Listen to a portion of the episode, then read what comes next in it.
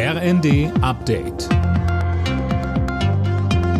Stündlich neu. Auf den Punkt informiert. Ich bin Eileen Schallhorn. Guten Abend.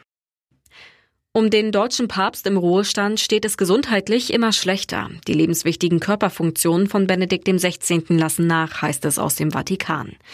Zuvor hatte bereits der amtierende Papst Franziskus bei seiner Generalaudienz zum Gebet für ihn aufgerufen.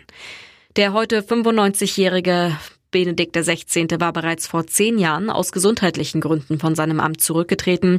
Zuletzt hatte er aber kaum noch öffentliche Auftritte. Die Bundesregierung sieht die Entwicklung auf dem Balkan mit Sorge. Die Verstärkung des serbischen Militärs an der Grenze zum Kosovo sei ein völlig falsches Signal, so ein Regierungssprecher. Serbien verweigert die staatliche Anerkennung des Kosovo.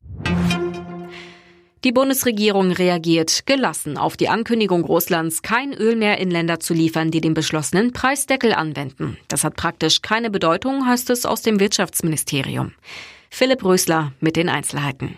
Deutschland bereitet sich demnach schon seit dem Frühsommer auf ein Ende der Öllieferungen aus Russland vor. Die Versorgungssicherheit sei gewährleistet und werde es auch bleiben. Die EU, die G7 und Australien hatten zuvor einen Preisdeckel von 60 Dollar für russisches Öl vereinbart. Moskau kündigte daraufhin an, ab Februar in Länder, die sich daran halten, kein Öl mehr zu liefern. Nur noch etwa 37 Prozent der Menschen in Deutschland nutzen die Corona-Warn-App. 17 Prozent haben sie laut einer Bitkom-Umfrage inzwischen deinstalliert, schreibt die Zeitung Welt. Die Bundesregierung plant derzeit, die App nur noch bis Ende Mai anzubieten. Der Norweger Halvor Egner Granerud hat die Qualifikation für den Auftakt der Vier-Schanzentournee in Oberstdorf gewonnen.